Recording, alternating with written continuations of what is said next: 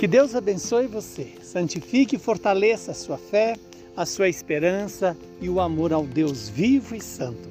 Hoje o Evangelho é Lucas 10, versículos 13 a 16.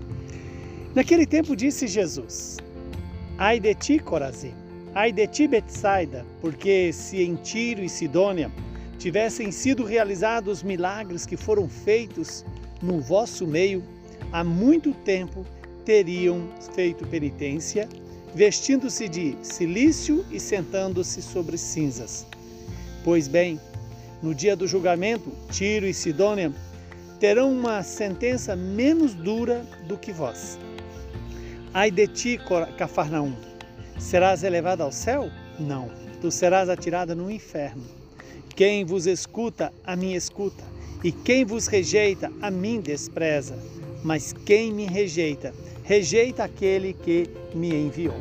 Palavra da nossa salvação. Glória a vós, Senhor. Louvado seja Deus por esta palavra que vem nos alertar sobre é, qual é a nossa atitude diante das maravilhas de Deus, diante das obras, dos milagres que Deus tem feito na minha e na sua vida. Hoje o Senhor vem ao nosso encontro para nos chamar à conversão e assim poder fazer penitência, reconhecer que precisamos mudar o nosso comportamento, mudar as nossas atitudes diante da, da verdade revelada por Deus. É o Senhor que nos convida a viver segundo o mistério da bondade e da misericórdia dele.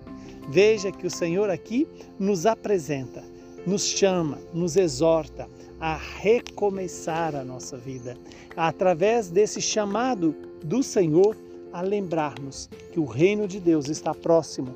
O reino de Deus se faz presente em nós quando nós permitimos que a vontade de Deus se cumpra em nossas vidas.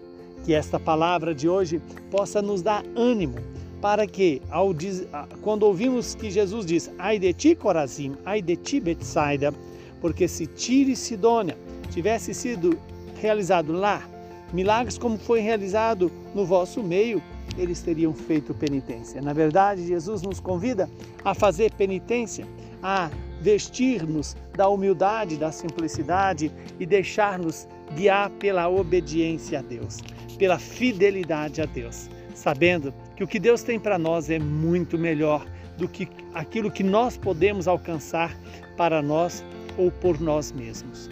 Que o Deus Todo-Poderoso nos abençoe, nos santifique, nos livre do mal e nos dê a paz. Ele que é Pai, Filho e Espírito Santo.